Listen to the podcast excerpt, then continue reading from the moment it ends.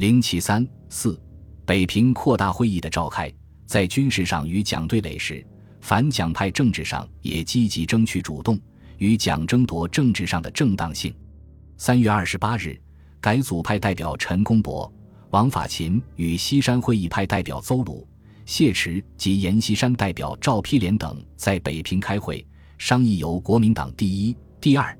第三届中央执监委员组织扩大的中央委员会解决党政问题，因陈公博与邹鲁互相争越，沪第二届法统问题会谈无结果。随着前方军事的全面展开，建立起名正言顺的政府，与南京国民政府分庭抗礼，争取人心，成为亟待解决的问题。冯严都急切希望改组派与西山会议派西争，尽快召开扩大会议。产生政府机关协助军事上的反蒋活动，阎锡山派人请示在北平的西山会议派成员秦振予以调解。秦振避开改组派和西山会议派的正统之争，提议由国民党中央第一、第二、第三届委员中的革命分子组成中国国民党中央党部委员会。战争时期由党部委员会负责政治整理党务。党的问题留待国民党全国代表大会解决。鉴于反蒋各方急于达成政治上的表面团结，陈公博也不再坚持所谓法统问题。为现在无论新旧老少，凡不满南京政府者，均可联合一起，共同对付，各找出路。至纯粹党章论，恐不足以资号召。此事各军事领袖最为赞成。五月四日至八日，秦镇。陈公博、毛祖全、胡宗博等人在天津协商，议定由各方代表召开非常会议，产生党部的扩大会议，然后由党部扩大会议召集国民党第三次全国代表大会。总原则为：对于党务，则召开第三次全国代表大会；对于国事，则召开国民会议，制定约法。五月二十日。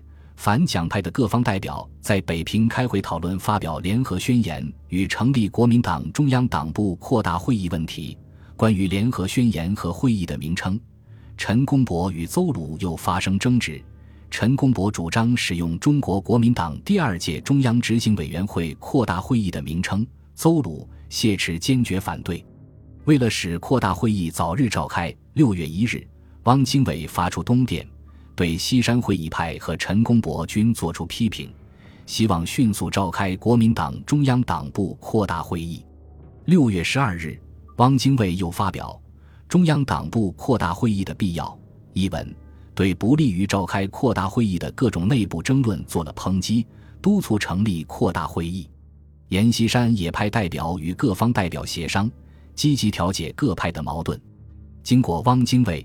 阎锡山及反蒋各方的共同努力。七月十三日，反蒋各派在北平联合成立国民党中央党部扩大会议，通过联合宣言成立办事处。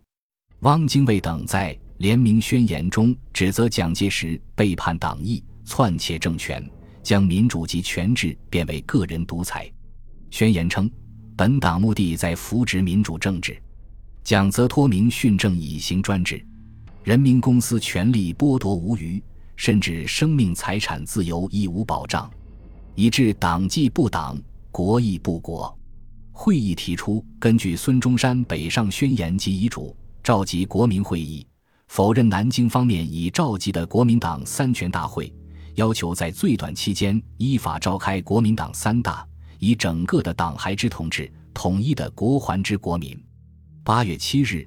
国民党中央党部扩大会议在北平正式召开，会议通过扩大会议宣言、组织大纲、中央政治会议规则等文件，成立扩大会议的组织机构，推定常务委员会委员七人：汪精卫、赵代文、许崇智、王法勤、谢池、柏文蔚、毛祖全。扩大会议宣言指责蒋介石借党治名义实行独裁。表示中央党部扩大会议成立后，决于最短期内按照孙中山遗教筹备召集国民会议，制定约法，筹备地方自治，组织民意机关，区分党政军权限，实施中央与地方分权等。针对南京方面训政的种种问题，宣言提出七点意见，孙中山深信国民党的主义及政策是救国唯一方案，必能于国民会议获得通过。党之不特不因国民会议而生汉格，且将因此日臻发扬。训政时代必有约法，由之宪政时代必有宪法。约法规定政府与人民之关系，使政府对于人民之干涉有其不可逾越之限度，人民权利是有保障。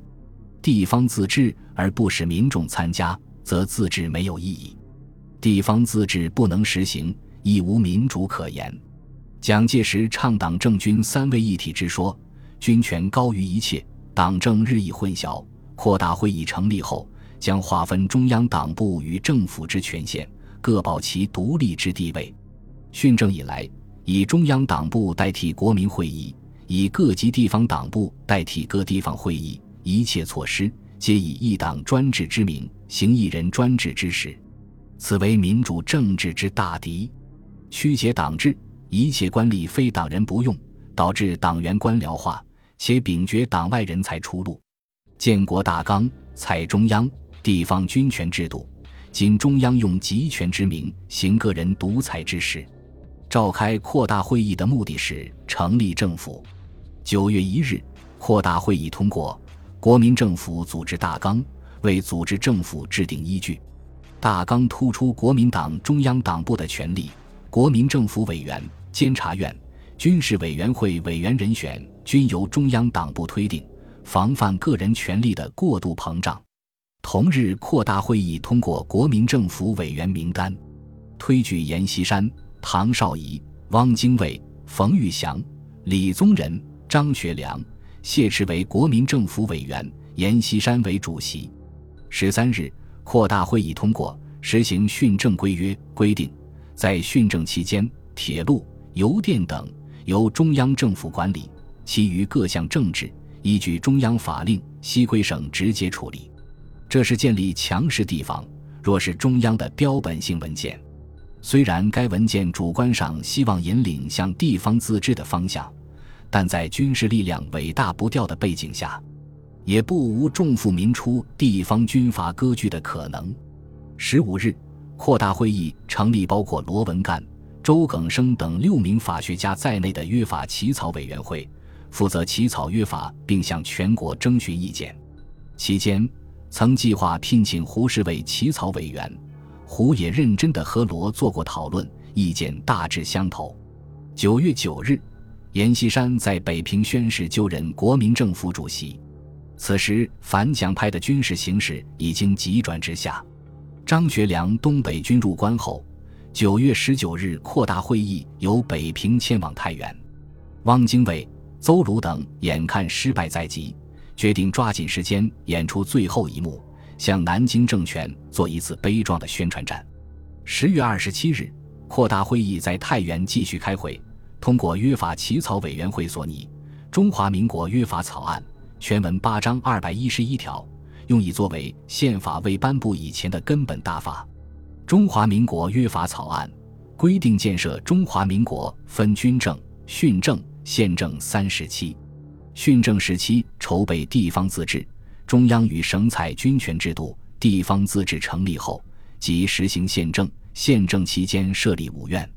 草案以较大篇幅规定了人民的权利与义务，声称以法律直接保障人民的各种权利不受侵害。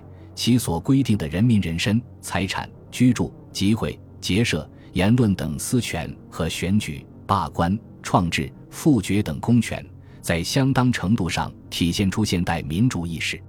草案规定，人民非有犯罪嫌疑或证据，不得逮捕、拘留、审问或处罚。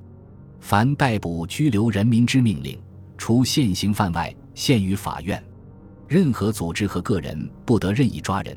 当政府逮捕了嫌疑犯，而法院宣判无罪或免诉的情况下，即使有被害人的告发，其拘留时间应由国家照其本人身份酌给相当之赔偿。这些条款显然针对着南京政权随意抓人、捕人而立。草案对人民自由权规定也较充分。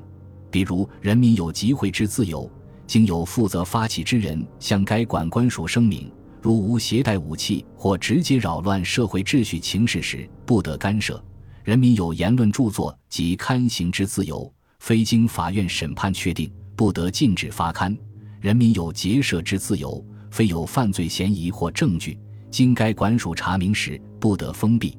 针对军人干政，条款四十一条规定，人民依法律有诉讼于法院之权，除依戒严所规定外，不受军法审判。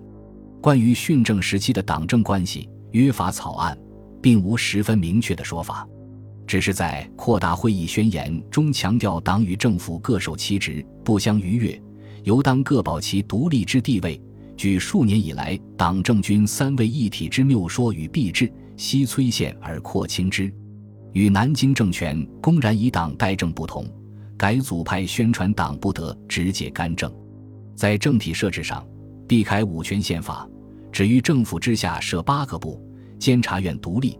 以便按照民意监察政府，政府标榜公开主义，财政公开，预算交中央党部核定，决算则交监察院审查，官吏的任用采取考试制度等等。由于军事上的溃败，所谓中华民国约法草案只能成为空中楼阁。比较而言，扩大会议组成人员非主流派或在野派的身份。使之容易注意到当政者不愿面对的现实。为争取民心，他们的要求相当程度体现出人民的某些要求或愿望。应该承认，扩大会议诸人对民主和法治的呼吁，对南京国民政府党治为名、专制为实的批判，以及太原约法的起草等，都在一定程度上反映着近代中国的历史发展要求。当年，冯等在中原大战失败后，天津《大公报》。针对太原约法发表社评说：“北平所谓扩大会议，在今日国民政府统一之局面下，当然无政治地位可言。其草拟之法案，以效力论，待与私人之意见书相等。虽然训政时期中是否需要约法，是为国民党执政后党内外一大悬案。首都党国要人既有人表示极之者，社会方面则谈之者尤多。”可知此事不是党的问题，而是国的问题。国府当局近来迭表宽大之政见，对此悉为同志，今为政敌者所提之法案，今后岂有恢弘容纳之机会乎？多数受制之国民，盖不胜其企盼之情矣。对文件本身给予相当肯定，只是这样的文件，与其说是汪精卫等的当政宣言，不如说是失败挽歌。这样一部具有民主色彩的约法草案，更多只是其在野身份的产物乃至标志，并不完全代表其真实的政治主张。不需负责任的高调，总要比实践力行容易得多。本集播放完毕，感谢您的收听，喜欢请订阅加关注，主页有更多精彩内容。